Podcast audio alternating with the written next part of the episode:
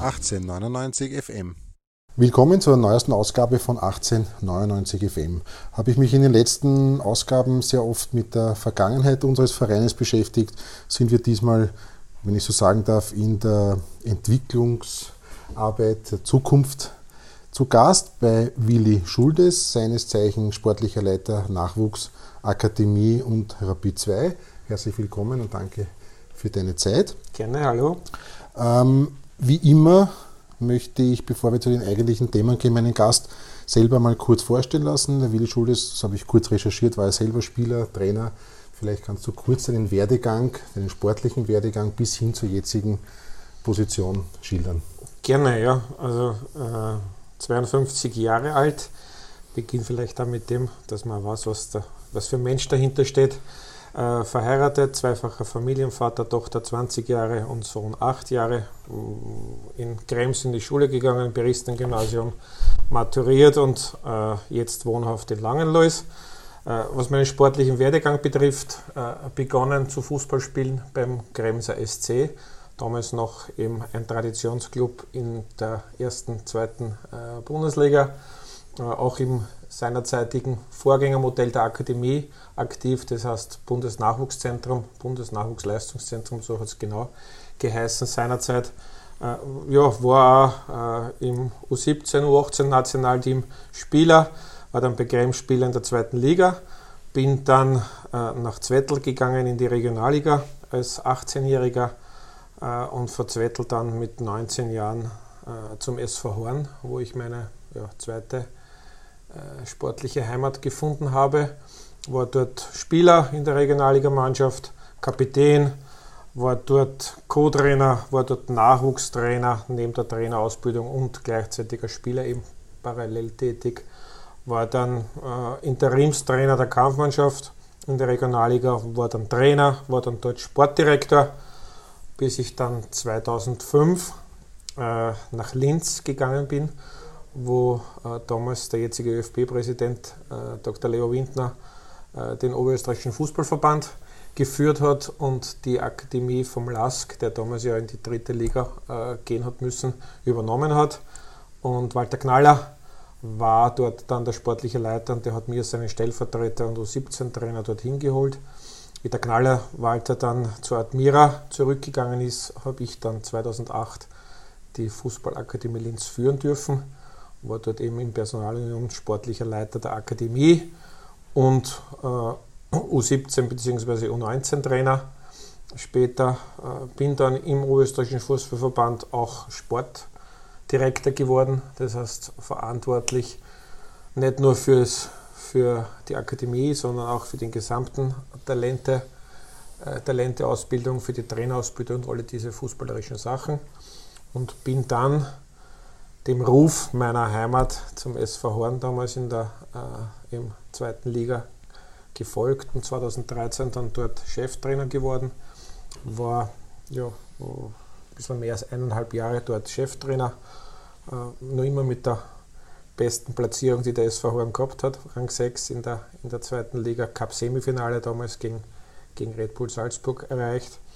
Ja, und wie es so ist, im Fußball bin ich dann freigestellt worden äh, und war dann zwei, drei Monate äh, ja, zu Hause.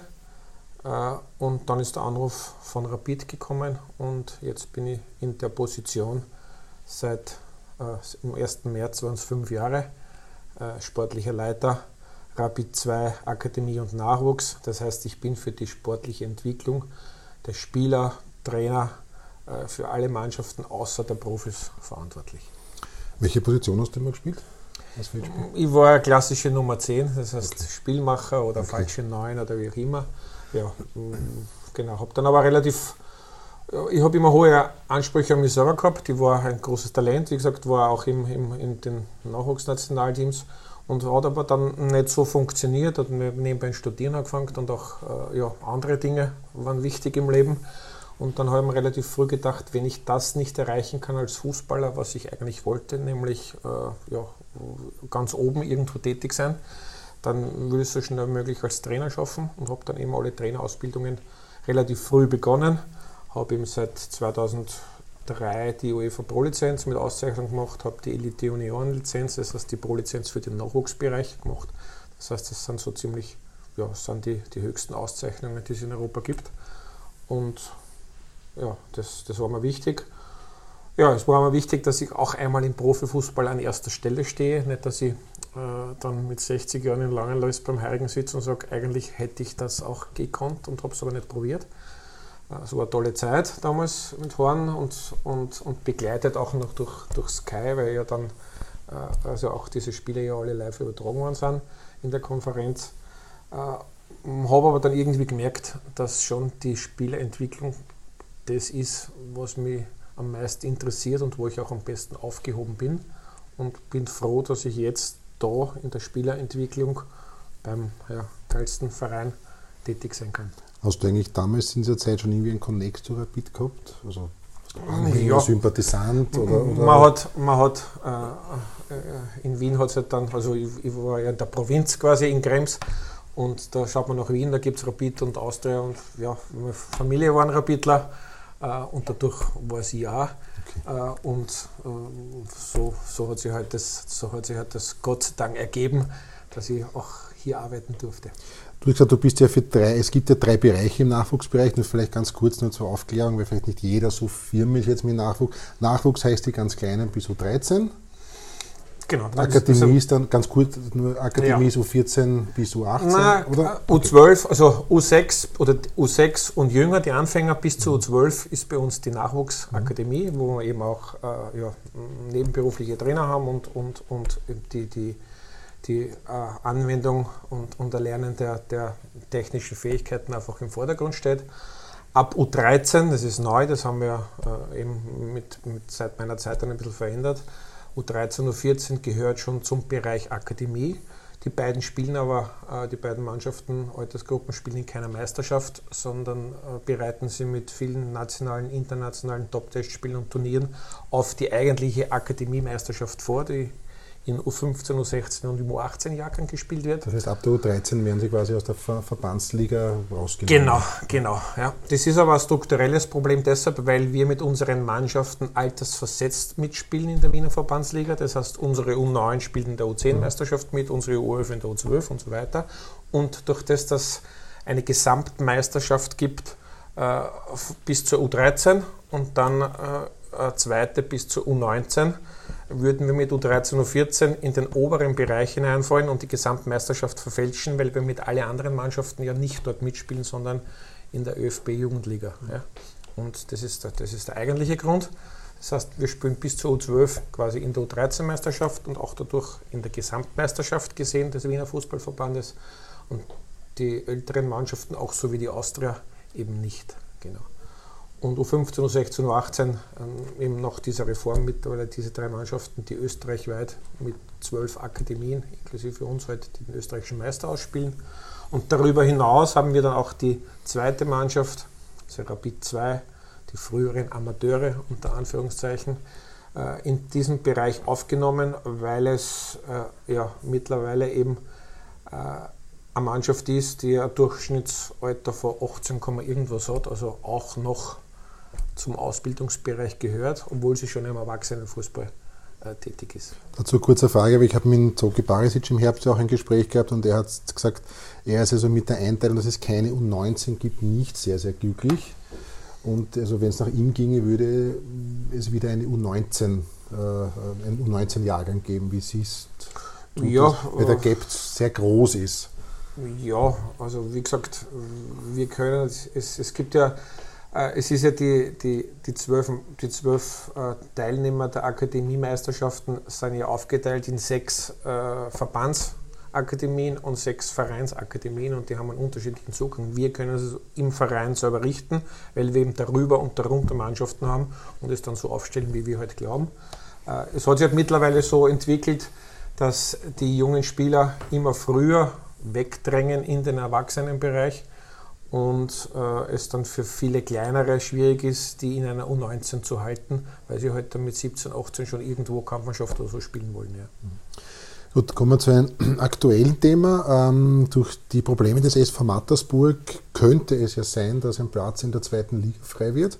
Medial wird berichtet, dass äh, Rapid 2 und auch die zweite Mannschaft von Sturm aufgrund ihres Lizenzantrages berechtigt wären, da mitzuspielen. Sturm, glaube ich, hat sich schon zurückgezogen. Die wollen mit Kapfenberg kooperieren. Wie ist da der Status quo bei Rapid? Ja, also würde, würde, grundsätzlich sind wir, haben wir angesucht um die Lizenz und waren auch bei Abbruch der Meisterschaft auf einen Aufstiegsplatz, äh, weil wir ja knapp Zweiter hinter Mansdorf waren und die um keine Lizenz angesucht haben und man musste unter die ersten zwei kommen, um eben äh, dann äh, auch aufstiegsberechtigt zu sein. Das, ist, das war mal das Erste. Das Zweite ist, hat sich jetzt die Möglichkeit äh, ergeben, aber die haben wir nicht in der Hand. Also ich glaube, heute am Abend äh, Mittwoch am Abend ist, glaube ich, Generalversammlung außerordentliche äh, in Mattersburg. Morgen wird sich der Senat 5 wieder damit beschäftigen. Wenn wir die Möglichkeit bekommen, dann habe ich jetzt die Rückmeldung des Vereins, dann werden wir sie auch versuchen zu nützen. Ja. Das es sind, Frage, natürlich ja. finanzielle, sind natürlich finanzielle Mehrkosten, Einer, ja, die Spiele im Stadion, Reisekosten und so weiter. Andererseits sind es natürlich auch Wertsteigerung unserer jungen Spieler. Äh, und eins darf man nicht vergessen, was vielleicht auch ein wichtiges Argument ist in Zeiten wie diesen. Sollte eine zweite Welle und der Pandemie wieder kommen und der Amateurfußball abgebrochen werden, dann äh, spielt die Regionalliga wieder nicht und dann hätten unsere besten Nachwuchsspieler dann über ein Jahr kein Bewerbsspiel. Äh, und die zweite Liga, hat man gesehen, wird ja auch in diesen Zeiten mit dem speziellen äh, Maßnahmenpaket weiterspielen können. Ja. Und das darf man natürlich nicht unterschätzen. Gehen wir jetzt einmal davon aus, es funktioniert und Rapid spielt, könnte in der zweiten Liga spielen. Wie siehst du da die sportliche Perspektive? Weil natürlich jetzt sehr, sehr viele Spieler aufgrund auch der finanziellen Situation der Kampfmannschaft, der Abgänge, sehr viele Spieler jetzt hochgezogen werden, Gott sei Dank, das würde dich wahrscheinlich ja sehr freuen. Aber natürlich entsteht da jetzt vielleicht nicht ein bisschen ein, wie soll man sagen, ein Loch äh, für die zweite Mannschaft. Ja, also. Dass sie vielleicht zu, haben, doch zu jung ist, weil die, die Austria, wenn ich das kurz sagen, die Austria hat am Anfang ja auch große Schwierigkeiten mit ihrer zweiten Mannschaft gehabt, bis sie sich adaptiert haben. Ich glaube, die ersten zehn Spiele, glaube ich, haben es acht verloren. Äh, könnte das so ähnlich äh, ablaufen? Also die, die, diese, äh, diese andere, diesen anderen Verein ja. äh, im anderen Teil von Wien, äh, der hat seine eigenen Probleme, wir kümmern uns um, ja, ja, schon klar, aber ich um unsere. Äh, wir, also wir haben genügend junge Spieler. Es wird nicht so sein, es sind jetzt zwölf Spieler aus der zweiten Mannschaft aktuell mit der ersten Mannschaft auf Trainingslager in Bad Tatzmersdorf. Es werden auch nicht alle zwölf dieser Spieler erst das Kernläufe spielen und es werden auch nicht elf davon spielen, so jung sind, sondern eben ein, zwei, drei, vier vielleicht hoffentlich, wenn es ihnen gelingt und dann bleiben noch immer viele über. Und für die macht es dann noch mehr Sinn, in der zweiten Liga zum Einsatz zu kommen. Aber uh, unabhängig davon, welche Liga, geht es immer um das Gleiche. Uh, die Spieler im Erwachsenenfußball vorzubereiten auf den Einsatz bei den Rapid-Profis. Ja? Und uh, das Entscheidende dabei ist, dass eben intern äh, abgestimmt etwas passiert.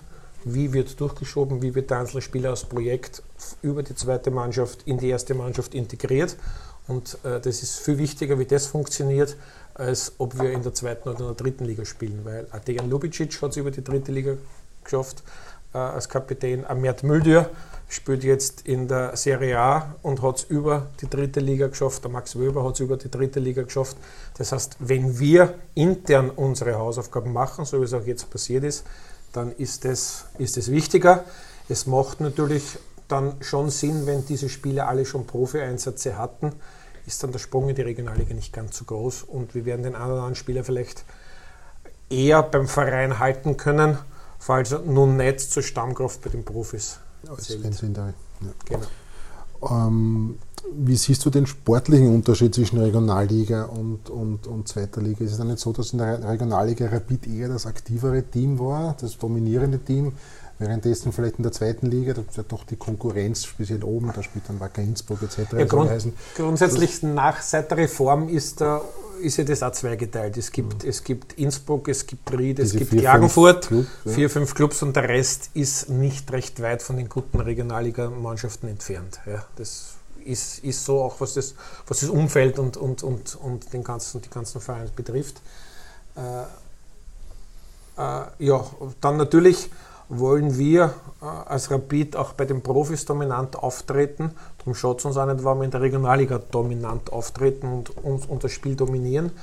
Sinn wäre schon, dass diese Philosophie und es ist eben eine Ausbildungsphilosophie auch in der zweiten Liga umgesetzt wird. Das muss man schauen, ob das dann in Lustenau oder in Innsbruck genauso funktioniert, aber vor hätten wir es, falls wir spielen dürfen. Ähm, wie würdest du jetzt die vergangene Saison, also die letztjährige Nachwuchssaison insgesamt, also mit allen äh, Mannschaften vielleicht kurz zusammenfassen, auch in Geschichte diese Corona-Pause, ist natürlich für Nachwuchsspieler also ziemlich, ich meine, es ist für jeden das Schlimmste, aber für Nachwuchsspieler äh, ganz besonders schlimm. Da ja. haben vier, fünf Monate keinerlei Burschen, Spielpraxis. Burschen wollen sich bewegen, wollen Fußball spielen und das ist eine Zeit lang untersagt äh, gewesen, äh, gesetzlich und dadurch ist es natürlich nicht ideal, das wissen wir alle. Äh, in der Relation zu anderen hat man natürlich nichts verloren, weil es alle anderen auch getroffen hat. Äh, es war nicht so, dass ja. jetzt da 50 äh, Kilometer weiter die dreimal der Woche trainiert haben und wir durften nicht, sondern es war halt überall gleich. Und ja, es hat auch, es hat natürlich, es hat schon auch gezeigt, dass die, die fleißig sind, auch in dieser Zeit äh, fleißig waren und sie vielleicht, äh, und vielleicht jetzt noch mehr belohnt werden, als wenn es normal weitergelaufen wäre. Das ist ein positiver Nebeneffekt. Alles Schlechte hat auch ein bisschen was Gutes. Es ist ja gut, dass sie aus diesem Rad, und es ist im Akademiebereich ja schon anstrengend, um 6 in der Früh auf, um 8 Uhr Training, äh, von Training dann direkt in die Schule äh, kurz Mittagessen davor von der Schule wieder zum Nachmittagstraining, dann Aufgaben machen und das immer wieder. Also äh, ja, es, es war überschaubar dann Gott sei Dank. Am 13. März haben wir zugesperrt, wir haben am 15. Mai dann wieder zu trainieren begonnen in der Akademie. Äh, also es war äh, knapp zwei Monate und dann haben wir weiter trainiert, halt ohne Spiel und ohne Körperkontakt, aber es sind viele Dinge, die wir trotzdem aus unserer Philosophie umsetzen konnten. Äh, das hat natürlich dieses Jahr geprägt. Bis dorthin war es ein sehr gutes Jahr. Einerseits, weil wir ausbilden, um Spieler zu den Profis zu bringen.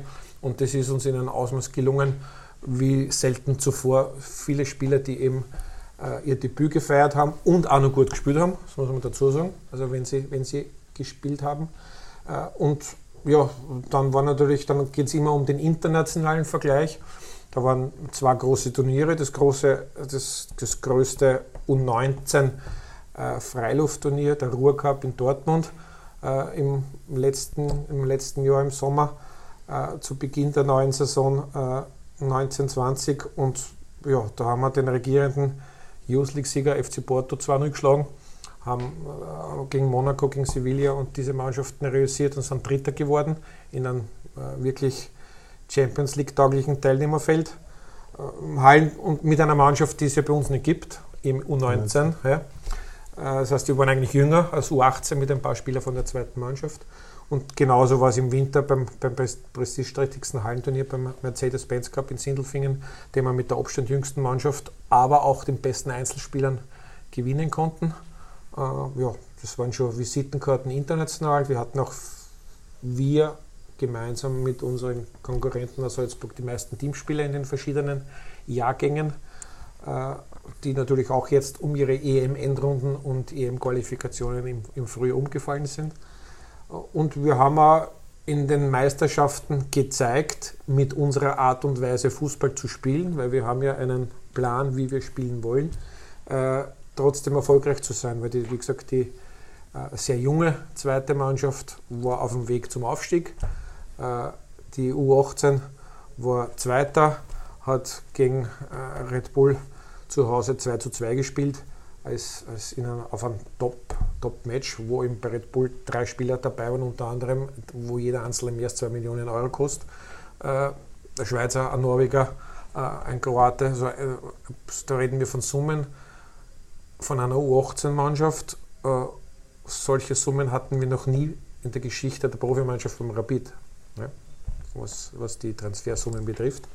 Wir haben die U16 4 zu 0 geschlagen vor Red, vor Red Bull und wir haben die U15 2 zu 0 geschlagen und waren da auf dem Weg zum Meistertitel. Äh, wir haben U13, U14 international hervorragend abgeschnitten, äh, weil wir ja keine Meisterschaft spielen, aber viele Testspiele gegen Bayern 1-1 auf einem ganz hohen Niveau und äh, Höhepunkt war top besetztes Turnier in Mailand auf, auf, auf Rasen, also im Freien wo wir Juventus 5-1 demoliert haben. äh, Atalanta, die ja bekanntlicherweise wirklich einen sehr guten Nachwuchs in Italien haben, geschlagen haben, Torino geschlagen haben im Finale, also die, die Creme de la Creme des italienischen Fußballs. Das heißt, da war schon, da war schon, obwohl es äh, nicht an Ergebnissen gemessen werden soll, aber es ist dann trotzdem Ausdruck von einer guten Arbeit. Du hast es gerade angesprochen, Ergebnisse. Wie weit wird in den, speziell in der Akademiemeisterschaft, wird da auf Tabelle geschaut, auf Ergebnisse geschaut? Oder natürlich, ja, ich meine, das ist jetzt eine blöde Frage, aber jeder, der sich im Nachwuchs auskennt, weiß, dass vielleicht Ergebnisse nicht primär das Ziel sind. Es, es ergibt sich halt dann. Ne? Wenn du wichtig ist, also Tabelle schauen ist ein gutes Stichwort. Ich schaue mir zum Beispiel das ganze Jahr die Tabelle nicht an. Das heißt, ich weiß nicht, wo der Gegner steht und ich kriege es dann schon mit, wo wir äh, stehen. Wenn wir mehr gewinnen als verlieren, dann werden wir weiter um sein und mein Herz vom Umfeld. Aber ich schaue mir es wirklich nicht an. Um, um diese Gedankenspiele, wenn wir jetzt am Wochenende gewinnen, dann können wir einen das überholen. Das heißt, ein, eine 3 zu 2 Niederlage genau. kann oft sportlich wertvoller sein als eine Mauer des 1-1 oder so. so. so. ist es. Ja. Wir wollen mit unserer Art und Weise, Fußball zu spielen und auszubilden, zu entwickeln und zu lehren, erfolgreich sein. Ja? Wir wollen aber, das ist ganz wichtig, als Rapidler auf den Platz gehen, um zu gewinnen. Aber mit unserer Art und Weise. Ja? Und, äh, und äh, wenn wir jetzt zum Beispiel die U15 eben äh, Red Bulls schlagt und Meister wird, dann wissen wir auch, dass nicht die gesamte U15 in fünf Jahren als Profimannschaft im Allianzstadion einlaufen wird, als Rapid-Profimannschaft, sondern der eine oder andere Spieler, wenn wir es gut machen. Und darum kann es in der Entwicklung und Ausbildung auch nur um den einen oder anderen Spieler gehen. Das heißt, der individuelle äh, der individuelle Charakter und Spieler auf seiner Position steht im Mittelpunkt und darauf ist alles ausgerichtet. Wenn man jetzt viele gute Spieler auf der Position ausbildet, dann wird man auch eine bessere Mannschaft am Ende haben und, und natürlich versuchen wir die Spiele zu gewinnen, aber nicht um des Gewinnens willen, sondern ja, äh, weil wir unsere Art und Weise durchziehen wollen. Jetzt nur als Beispiel. Äh, Teamspieler sind unterwegs. Es gibt ein Doppelländermatch Dienstag, Donnerstag. Sie kommen zurück, wir spielen am Samstag Meisterschaft. Dann kann es halt sein, dass drei, vier Teamspieler nicht spielen, weil es für ihre persönliche Entwicklung, jetzt das dritte Match innerhalb von fünf Tagen, äh, einfach nicht gut ist. Ja? Natürlich sagen wir dann nicht so stark und spielen vielleicht im Burgenland 1-1 oder wie auch immer, wie es war zum Beispiel konkret. Okay, macht nichts, aber für den Spieler war es eben wichtig. Du hast jetzt sehr, sehr viel von Idee und Spielidee gesprochen. Das ist natürlich jetzt ein wichtiges Stichwort, äh, speziell bei der letzten äh, Präsidentenwahl und eigentlich schon seit Monaten schwirrt der Gedanke, was hat Rapid für eine Spielidee, Durchgängigkeit, Philosophie, äh, Zusammenarbeit mit Didi Kübauer, mit Zoran Barisic. Gibt es jetzt eine durchgehende Spielphilosophie? darüber wird wahnsinnig viel gesprochen. Vielleicht kann man das einmal auch jemandem versuchen zu erklären, der jetzt nicht so im Nachwuchsbereich tätig ist oder sich so gut auskennt. Was heißt das durchgehende Spielphilosophie? Wie, wie ist auch die Zusammenarbeit mit den Trainern der Kampfmannschaft und mit Sokol Barisic diesbezüglich? Ja, also grundsätzlich. Entschuldigung, gibt es ein Gibt es ein Buch? Gibt es ein Buch, wo drinnen steht, Rapidbus, also ein Konzept, eine Idee? Oder wie, wie wird das umgesetzt im tagtäglichen es, es, Geschäft? Es, es gibt äh, sowohl ein Buch als auch in digitaler Form mit Videos unterstützt, die SK Rapid Ausbildungsphilosophie, die damals auch noch, äh, die, die großteils aufbaut auf dem, was Zocke Barasic mit seinem Team, Hickersberger und so weiter, vor einigen Jahren vom Präsidium auch abgesegnet als Spielphilosophie gemacht hat. Äh, das ist ein Buch mit 250 Seiten mit der Beschreibung der Positionen in verschiedenen Systemen, aber mit, mit Schlüsselfaktoren für Offensive und Defensive äh, in den Positionen, mit, äh, mit Anleitungen, wie wir spielen wollen als Mannschaft. Das heißt, wie bauen wir auf, äh, wie kommen wir ins nächste Drittel, wie versuchen wir Torchancen zu kreieren, wie gibt es Standardsituationen offensiv und defensiv, unabhängig vom Gegner? Und dann auch noch, wenn der Gegner in der Art und Weise spielt, wo finden wir freie Räume, wo können wir attackieren? Und so weiter. Und das altersbezogen äh, und systematisch von, der, von den Großen nach unten heruntergebrochen. Und dazu bedarf es natürlich auch Training und Übungen. Das heißt, es wird dann mit einem Übungskatalog, der ständig wächst, weil jeden Tag Das heißt, es gibt einen Grundstock, das ist unsere Art und Weise zu trainieren und dann gibt es halt äh, verschiedene Varianten, sodass das dynamisch und immer größer wird. Das gibt es in Buchform und das gibt es in unserer Datenbank Soccer Lab, wo eben jedes einzelne Training, jedes einzelne Spiel, jede einzelne Spielanalyse in Wort und Schrift, aber auch in Bildform mit Videos unterlegt. Kann ich mal sagen, es ist eine Top-Sache, mit, mit dem wir arbeiten. Äh, im nah und dann gibt es natürlich auch noch Profifußball und Ausbildungsfußball. Ja. Profifußball muss am Samstag funktionieren, wenn es vor hoffentlich bald wieder 20.000 um Punkte geht. Im Nachwuchs geht es darum, dass wir für den SK Rapid ausbilden. Ich sehe das wie eine Lehre zum Fußballer. Das heißt, erstens einmal Lehre zum Rapidler. Was heißt es, Rapidler zu sein mit der Geschichte, mit den Fans, mit der Art und Weise, äh, äh, was, was Herz und so weiter betrifft und auch mit dem Druck umzugehen. Ja.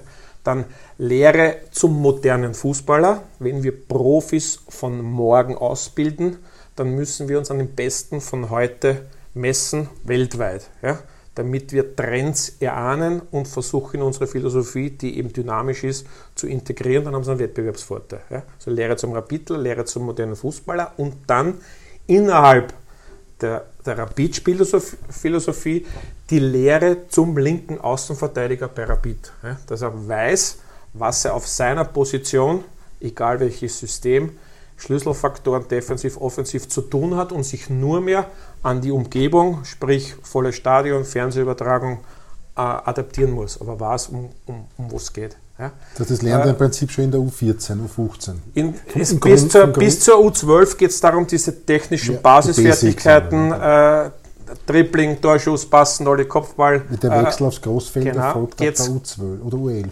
Es kommt eben darauf an, ja, normalerweise U12 spielt dann gegen U13 ja, und haben dann schon die, die, die Switchen noch zwischen 16er, 16er mhm. und, im, ja. und im teilweise Großfeld. Ob du 14 geht, dann geht es Heranführung. Wir haben einen Karriereplan, auch was den Individuellen betrifft, was die Position betrifft, aber auch was die Mannschaft betrifft, was halt die Schwerpunkte in Altersgruppen sind. U13, U14 geht es Heranführung an die SK Rapid Spielphilosophie auf dem Großfeld. Das heißt, da wollen wir ein paar Punkte sehen, wie wollen wir aufbauen, wie wollen wir eben wie wollen wir in den gegnerischen, äh, ins gegnerische Hälfte und in den gegnerische 16er kommen. Ja? Und je weiter es nach oben geht, desto detaillierter wird es und de de desto mehr geht es von der Positionsbeschreibung äh, in die persönliche, individuelle Beschreibung, weil äh, zwar der Schwab Schwabi ist ein zentraler Mittelfeldspieler und der Dejan ist ein zentraler Mittelfeldspieler, brauchen in der Spielphilosophie die gleichen äh, Sachen, die halt der 6 und der 8 braucht, aber es sind ganz unterschiedliche Spielertypen. Und da geht es darum, dass, äh, dass er das, was diese Position erfordert, kann in Offensive und Defensive. Und je älter sie werden, geht es darum, dass jeder Spieler auf seiner Position eine persönliche Stärke hat. Das heißt, auf einer zehnteiligen Skala soll er eine Stärke auf 10 haben, die auf hohem Niveau den Unterschied im Spiel ausmacht. Und so wird dann auch trainiert. Ja. Äh, und, und dann gibt es natürlich, wie gesagt, das, da reden wir von dem Na, vom, vom Nachwuchs, der, wo die letzte Stufe des Nachwuchs eben die zweite Mannschaft ist, die schon im Erwachsenenfußball äh, um Punkte spielt, wo es ein bisschen mehr zählt als in der Akademie. Ja.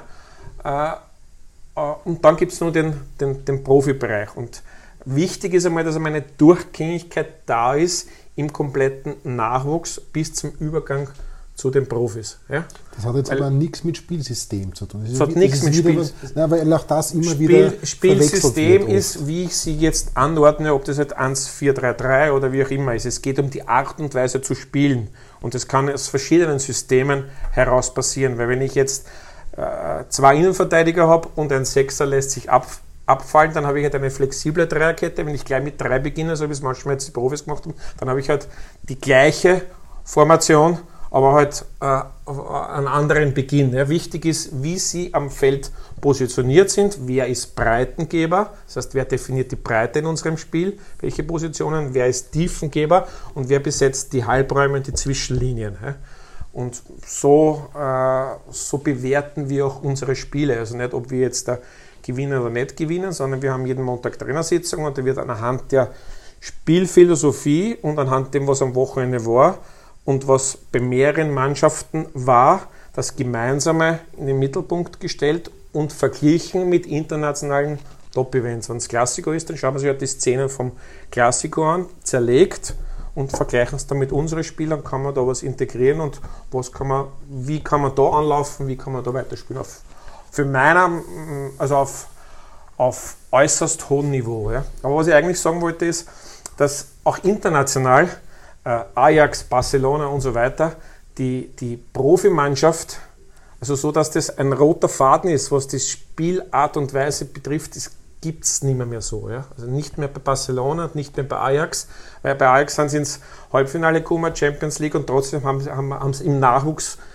äh, die Idealisten gejammert, weil das nicht mehr das Ajax ist von früher mit vielen Dieses jungen Spielern und so weiter. Und so genau. Das, das, heißt, das, das, das ist schwierig. Wichtig ist, dass du mal eine Ausbildungsphilosophie im gesamten Nachwuchs hast, nicht dass die U7 das macht, die U9 das macht, die U11 das macht und, und so weiter.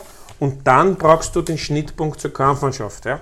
Äh, den haben wir mit Soki Barisic natürlich jetzt einen Sportdirektor, der selbst das alles im Nachwuchs durchgemacht hat, der maßgeblich an dieser Idee des Fußballs äh, äh, beteiligt war, wie sie entstanden ist. Das heißt, der das mittragt und das ist natürlich, wenn der Oberste auch äh, deine Ideen mitträgt und vielleicht selbst mitentwickelt hat, dann ist das natürlich von Vorteil. Und dann gibt es natürlich mit dem Steffen Hoffmann eine Position als Talente-Manager, die genau die Schnittstelle äh, zur Kampfmannschaft, wenn die Jungs das erste Mal dabei sind, geht halt er mit ihr in die Kabine.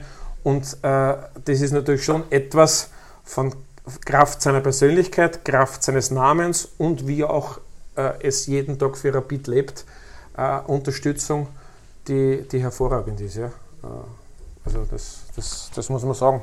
Und ja, es ist wie überall im Leben, man braucht einen Plan, eine Strategie, äh, das ist halt im Fußball dann, weil im Nachwuchsbild eine Spiel- und Trainingsphilosophie, die dann halt zur Ausbildungsphilosophie wird, wo man es zusammenfügt. Das heißt, der Plan der Strategie, du brauchst Leute, die fähig sind, diesen Plan und diese Strategie umzusetzen.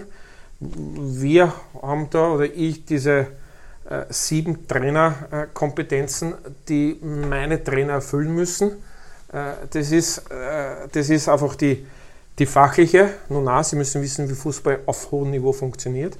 Äh, die methodische, dass Sie das, was Sie wissen, auch in Übungen auf den Platz bringen können. Die rhetorische Kompetenz, dass Sie das, was Sie wissen, auf den Platz bringen können, auch mitteilen können, dass es ankommt.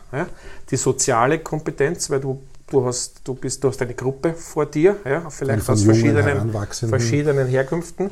Dann die Leaderkompetenz, weil sie schauen auch auf dich. Ja. Dann heutzutage eine gewisse Netzwerkkompetenz, weil du hast eine WhatsApp-Gruppe, du hast eine Datenbank und, und das ist halt die heutige Zeit. Und bei all dem die Ich-Kompetenz, dass du so bleibst, wie du bist und, und authentisch umkommst. Ja? Und wenn du das anwendest, dann hast du auch solche Trainer, wie ich stolz bin, hier zu haben, mit Walter Knaller als, als, als, den, als, als erfahrensten Nachwuchstrainer eigentlich und Akademieleiter Österreichs bei uns in der U15 äh, und alle, die rundherum sind. Äh, das heißt, du brauchst den, diesen Plan, Strategie, Leute, die fähig sind, das umzusetzen und du brauchst im Nachwuchs Geduld, Zeit und Vertrauen. Vertrauen in deine Leute und auch das Vertrauen der handelnden Personen in dich und deine Leute. Jetzt noch einmal kurz zu diesem Thema Durchgängigkeit. Heißt das jetzt, wenn jetzt die U15 von Rapid gegen die U15 von Salzburg spielt, spielt dann die U15 das gleiche System, die gleiche Idee wie die U18 gegen Salzburg. Gleiches System also, nicht, also, also ich, ja, aber die, die gleiche Idee auf alle Fälle, ja. weil unsere Anker sind immer gleich. Ja. Das heißt, es ist halt ein, ein, ein Fußballspiel, das kontinuierlich von hinten aufgebaut wird mit diagonalen mit vielen diagonalen Passmöglichkeiten. Wie müssen wir uns positionieren, damit wir diese diagonalen Passmöglichkeiten gegen das äh, System von Salzburg finden? Und das hängt dann natürlich, und das kann die U15 so lösen, und die U18 anders lösen, aber mit der gleichen Idee dahinter. Ja. Äh, es hängt auch mit den Spielern zusammen, die wir haben und natürlich mit dem Alter, weil in der U18 löst du es komplexer als in der U15, die gerade äh, ja, die gerade anfangen, ja. äh, in den, den Leistungsfußball hineinzuwachsen. Dazu die Frage jetzt auch, dazu passt ist natürlich auch die notwendige Infrastruktur. Ähm, wie würdest du das jetzt, der Status quo im Moment einschätzen, von einer Skala von, sage ich einmal, 1 bis 10? 1 ist ganz schlecht, 10 ist optimal. Jetzt hat man das Trainingszentrum, das ist ja teilweise schon in Betrieb. Wie würdest du das jetzt im ja, wir haben, einschätzen? Also wir haben die Profis trainieren jetzt seit Corona äh, auch aufgrund der, der, der Maßnahmen, Maßnahmen die rundherum sind im Allianzstadion. Das heißt, wir haben hier den Platz 1 im Happelstadion zur Verfügung mit Rasenheizung. Ja. Wir haben Platz 6, Platz 5, Platz 4.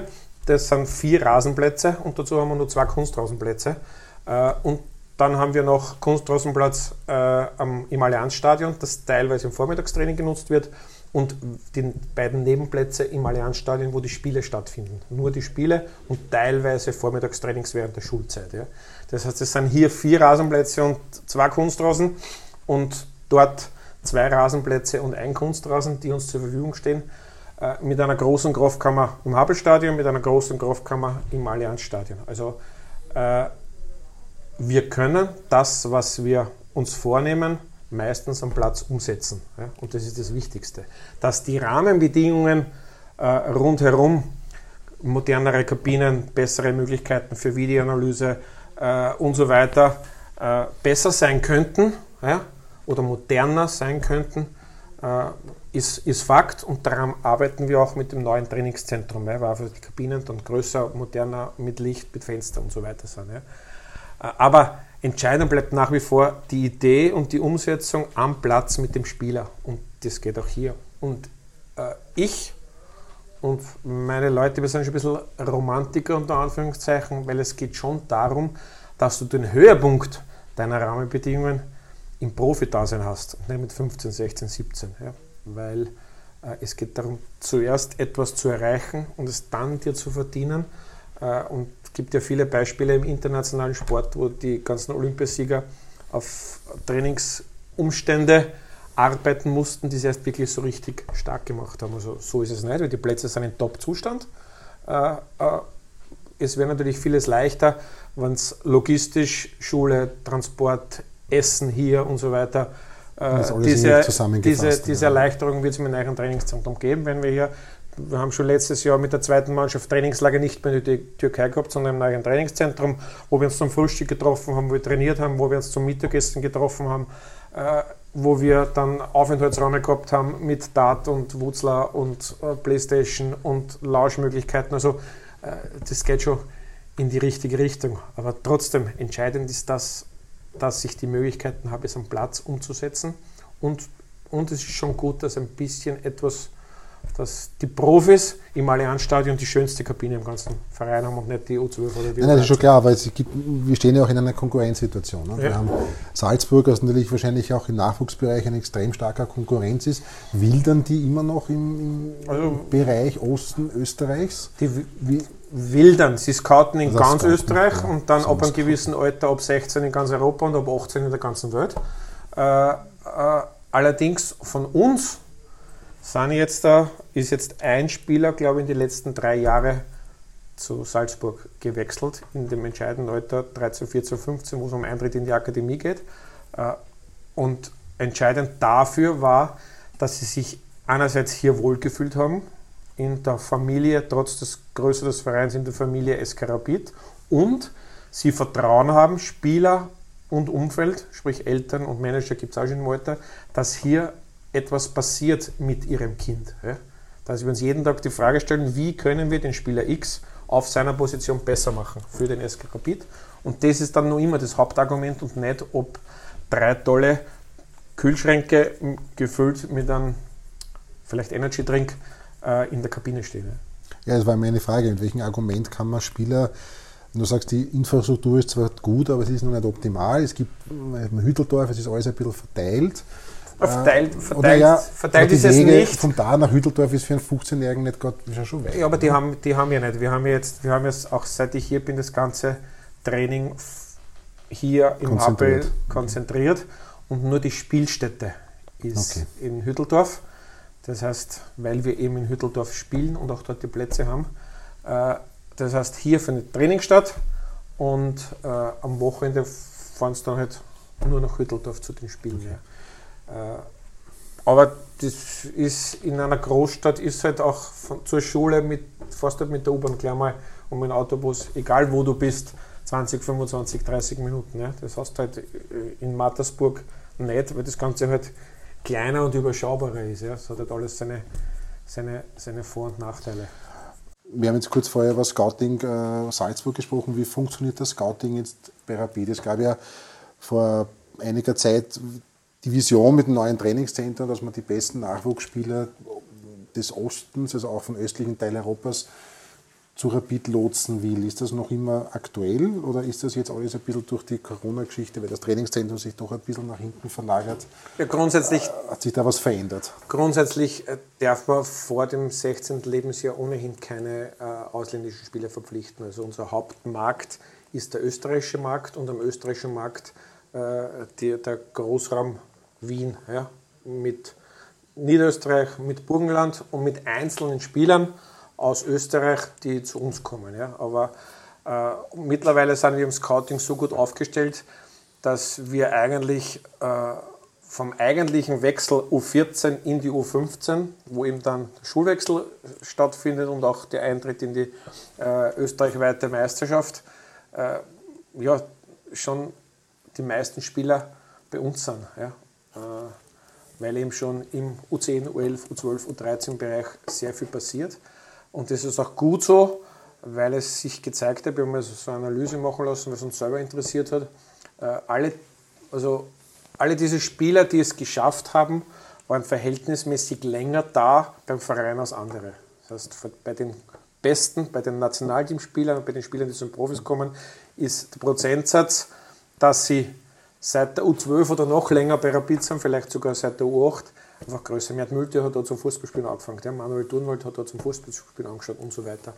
Äh, das heißt, es macht offensichtlich Sinn, dass sie länger hier sind. Ja? Und wir haben das Scouting sehr intensiviert in, in dieser Altersstufe. Es gibt dann Schattenmannschaften ab der U12, U13, U14, wo wir sagen, diese Spieler haben die Perspektive auf der Position für unsere Akademie die eigenen und welche, auf welcher Position brauchen wir noch welche. Und da sind wir sehr gut aufgestellt. Nino Rauch, Matthias Ringler mit seinem Team macht das hervorragend und erst eigentlich ab der U16 oder ab U15, U16 gehen wir dann darüber hinaus. Ja. Äh, wir haben heuer einen Spieler aus Graz und äh, ja, eigentlich nur U15 neu einen Spieler, einen Innenverteidiger aus Graz. In der U16 haben wir einen Linzer zentralen Mittelfeldspieler und einen Tiroler Angreifer. Also das ist dann nur mehr in dem punktuell Alter punktuell. Dann, ja. Es gab in den letzten Jahren auch einige, glaube ich, ein oder zwei Spieler, die von Salzburg zu Rapid gewechselt sind. Oder habe ich täusche ich? Immer, immer wieder, immer Jetzt wieder. Steht die provokante Frage, mit welchem Argument äh, holt man die Spieler? Äh, von einer wahrscheinlich Top-Akademie, ich kenne, aber du wirst es ja wahrscheinlich kennen, die Ausbildung dürfte ja dort ja nicht Na, so schlecht sein, das glaube ich, kann man ja fairerweise ja so an, Na, Red Bull macht, macht die Sache ja. gut, auch wenn sie es anders machen. Ja, ja, aber es, anders, gibt es, gibt verschiedene Wege nach Rom. Also eins ist natürlich. Sind das dann jetzt vielleicht abwertend, sind das dann Spieler, die vielleicht dort nicht diese Perspektive, die Chance haben, die dann woanders Na, zwei, zwei, Gründe, zwei Gründe sind es. Äh, äh, es sind vielleicht Spieler, die sich blenden haben lassen von diesen Rahmenbedingungen. Das ist gar nicht ihre Art und Weise Fußball zu spielen, weil auch ohne Wertung Salzburg spielt einen anderen Fußball, auch in der Ausbildung als wir. Ja? Also ist mehr gegen den Ball und diese, diese Umschaltmomente werden wir versuchen mit dem Ball auszubilden. Natürlich auch Umschaltmomente beinhaltet, weil das das moderne Fußball ist, aber es geht um die Ausbildung mit dem Ball und dann äh, ja, passen die dort vielleicht nicht ins System. Äh, das ist eine. Und das zweite ist natürlich, dass ob dem, ab der U16 und dann noch viel mehr ab der U18, wenn es Richtung Lieferung geht, auch auf sehr viele ausländische Top-Talente dazukommen. Und dann haben sie dann einfach, sehen sie halt nicht mehr diese, diese Perspektive dort. Ja. Aber es, es sind nicht so viel. Und wenn du jetzt äh, einen U16-Teamspieler, der eigentlich in der Nähe von Wien wohnt, zurückbekommst, oder zum Beispiel äh, der Leon Schuster, sein Bruder ist der Marvin Schuster, der ist hingegangen und jetzt spielt er halt in unserer U18-Mannschaft, weil er eigentlich wieder zurückkehrt. Dann kann, mit, wenn du jetzt einen äh, 16-jährigen Spieler aufnimmst, der eigentlich da wohnt, wo du die Familie und das Umfeld kennst, mh, mm, ja, ist nicht für Risiko dabei. Ja. Wie siehst du die Sache mit Internat? Also ja, wir haben, wir haben, also wir haben kein eigenes ja. Internat, sondern wir haben ein Partnerinternat äh, und da sind halt einige Spiele untergebracht. Wir gehen auch immer mehr, jetzt das sind ja nicht viele, äh, wie wir gerade gesagt haben, wir geben in den Ferien ist das Internat zu und versuchen auch, auch über das Jahr diese Projekte mit Gastfamilien äh, mhm. auch teilweise äh, aufzufangen. Äh, ja, einfach weil da natürlich ein familiäres Umfeld gegeben ist, oft auch mit, mit Gasteltern, deren Kinder auch bei Rapid spielen, wo dann dieselben Wege da sind oder in dieselbe Schule gehen und das hat sich, hat sich eigentlich gut bewährt. Und äh, ja, äh, in der großen Variante des Trainingszentrums Neu gäbe es auch, auch hier vor Ort dann Internatszimmer. Äh, Ob es jetzt die große wird nach dieser Krise, mh, wissen wir noch nicht, aber vielleicht in der, End, in der Endausbauphase. Zwei Zwei große Themenblöcke wollte ich noch kurz ansprechen. Das eine ist das positionsbezogene Ausbilden, das hast vorher gesprochen. Mir fällt auf, als Laie, als Nachwuchsleihe, dass Rapid sehr, sehr stark im defensiven Bereich ist, auch im zentralen Mittelfeldbereich, also von Kulowitz über Ildis über Veli Kavlak. Was auffällt, ist, ist der Offensivbereich bis ein Stürmer. Das ist klar, dieser Stürmer. Da kommt von eigenem Nachwuchs bis jetzt relativ wenig, ist zumindest mein Eindruck. Wird da auch gezielt jetzt gescoutet, gezielt ausgebildet oder ist es einfach es wird schwierig? Es wird genauso gezielt ausgebildet, äh, offensive, Defensivspieler. Äh, es ist dann auch teilweise natürlich leichter, oft für einen Defensivspieler den Sprung in die eigene Profimannschaft zu schaffen, als für einen Offensivspieler. Aber gerade jetzt waren die, die besten, was nicht, letztes Jahr äh, so ein Ranking sind immer die besten 50 Nachwuchsspieler Österreichs und die ersten, der erste war der Yusuf Demir, ist ein Offensivspieler. Aber ist das kein klassischer Stürmer? Klassischer Stürmer ist er nicht, ist, genau. Ja. Das ist ja die, die Position, die am schwierigsten zu finden ist, im, weltweit. Ja, das, das ist halt so. Äh, und wir versuchen es, wir haben einige gehabt und dann gibt es auch immer wieder Abgänge, die halt auch natürlich auf dem Markt sind, diese Spieler. Äh, dem Linzbichler ist dann zu Hoffenheim gegangen von der U16 war Nationalteamspieler. Wir haben äh, mit Niki Binder den Nationalteamstürmer vom Jahrgang 2002 und mit Bernhard Zimmermann. Wir haben vom Jahrgang 2000 den Oliver Strunz, der ein hervorragendes Talent ist, der aber jetzt seit eineinhalb Jahren eigentlich so äh, mit Verletzungen herumschlägt und jetzt das erste Mal wieder richtig fit ist. Es gibt in jeder Altersgruppe Stürmer, aber es gibt halt meistens auch nur einen Platz in dem modernen Fußball für einen Stürmer. Ja? Es gibt meistens, die meisten Systeme sind mit einem Stürmer. Ja? Und dann, wenn du im 4-3-3 spielst, sind die Seitenstürmer ja eigentlich schon keine richtigen Stürmer, sondern offensive Mittelfeldspieler, die, die trippeln. Und äh, den an äh, mit einem Jungen zu besetzen, da muss er halt schon sehr, sehr gut sein, dass er meistens den Legionär, der wie auch immer der dort spielt, übertrifft. Äh, es stimmt, es stimmt, es sollten, es sollten mehr sein. Wir tun unser Bestes. Gut, die klassischen Neuner in dem Sinn gibt es ja heute im heutigen Fußball ja nicht genau. mehr. Also diesen Krankel Polster Janko, so die gibt es ja heute fast genau, ja nicht genau. mehr. Ja, weil, weil, halt der, noch, weil halt der, Fußball ein anderer ist. Ja. Also ein, ein, ein Griezmann oder wie auch immer ja. oder auch ein Messi spielt oft an vorderster Front, die haben halt andere Eigenschaften. Ja. Und, und wir versuchen auch den klassischen Neuner, einer der im, im, Strafraum. Wir haben, wir haben den Torschützenkönig der letztjährigen U18-Akademiemeisterschaft äh, mit Fuchshofer bei uns in der zweiten Mannschaft, den Torschützen da abgebrochen mit Bernie Zimmermann in der, in der äh, Mannschaft. Wir haben, wir haben ein Jahr mit, mit Bele, Dennis Belewan war Torschützenkönig, der ist dann nach Deutschland zu Mainz gewechselt. Wir haben in einem Jahr äh, die ersten drei der Akademie Torschützenliste angeführt mit Binder, mit Gepner und mit Belewan. Äh, es ist halt dann der Sprung ganz einfach dort schwieriger, als jemanden mal als rechten Verteidiger hineinzustellen. Ja. Das, das ist halt so. Stichwort Yusuf Demir, da, da, da gibt es ja permanent Meldungen. Jetzt dein Bauchgefühl her, ist er schon wirklich reif, heuer zum Beispiel in der Saison in der Kampfmannschaft den Stempel aufzudrücken? Und die zweite Frage ist, ist er eigentlich kurzfristig, mittelfristig zu halten, von der Qualität her? Äh, ja, also wie gesagt, der Spieler ist, war bis vor kurzem, bis, bis Anfang Juni noch 16 Jahre alt. Äh, dass er ein außergewöhnliches Talent ist und besitzt, also das ist unbestritten. Ich glaube, dass er auch in der Meisterrunde gegen die besten Mannschaften Österreichs gezeigt hat, dass er dort nicht nur mitspielen kann, sondern auch schon dominant agieren kann. Also wenn man genau hinschaut, wie er die Bälle fordert und wie er sie auch von den Mitspielern schon bekommt, heißt es, dass er auch dort schon akzeptiert ist. Äh, er hat natürlich eine Eigenschaft, dass egal wo er ist, irrsinnig schnell adaptiert. Also wir, wir, wir waren nicht sicher, wir haben ihn nach, von der U15 nach einem halben Jahr in die U16 gegeben und waren nicht sicher, wie, wie schnell das geht. Und er war in der Wintervorbereitung ab dem zweiten Match der beste Torschütze ja, in, als Jüngerer. Haben wir dann nach einem halben Jahr U16 schon in die U18 gegeben. Es war nicht ganz sicher, ob er sich durch, durchsetzt. Und Vorbereitung haben wir mit 10 gewonnen oder 10 Tore gemacht. Ja. Äh, das heißt, auch da geht es schnell. Zweite Mannschaft, äh, eingetauscht worden gegen Neusiedl, glaube ich, das erste Mal macht ein Solo durch sechs durch und schießt ein Tor. Und jetzt bei den Profis war es ähnlich. Ja. Das heißt, er hat halt die Eigenschaft, sehr schnell zu adaptieren und jetzt auch mittlerweile den Körper, um halt mithalten Dagegen zu können. Zu ja. Und, und ja, also ich wünsche mir und uns allen, dass er sowohl bei Rapid ein, ein, ein Faktor wird, ein bestimmender, und wenn er das wird mit 17 Jahren, dann wird er noch mehr interessant für die richtig großen Vereine, den richtig großen Ligen, als er jetzt eh schon ist.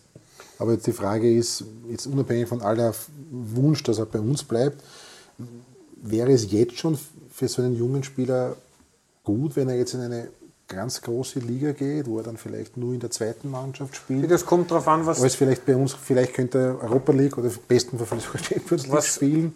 Am liebsten wäre es mir immer, wenn die Jungs da spielen, da Europacup spielen, da Titel gewinnen und dann äh, mit viel Geld als, ja, Stammspiel, das, ja. als Stammspieler ja. in eine Profimannschaft gehen. Äh, wie gesagt, das, wir haben ein gutes Auskommen mit ihm. Auch der Steffen kümmert sich als Talentemanager. Spielt da der Steffen eine wichtige Rolle? Sehr. Äh, ist einfach eng mit der Familie und eng mit dem Spieler als, als Beziehungsperson. Und, und ja, das hat gut geklappt, aber auch die Trainer auch. Äh, er ist ein sehr fokussierter Spieler, auch ein demütiger Spieler, der äh, mit beiden Beinen am Boden steht und nur eins will, einfach gut Fußball, Fußball spielen. Ja. Und das merkt man ihm auch an. Und äh, wenn er dann irgendwo hinwechselt, muss er entscheiden, aber es muss halt auch die Idee dahinter sein, äh, dass sie genau diesen Spieler mit einem Plan für den neuen Verein entwickeln, aber das ist dann nicht meine Aufgabe. Wichtig ist, dass wir einen Plan mit ihm haben, solange er da ist. Den gibt's.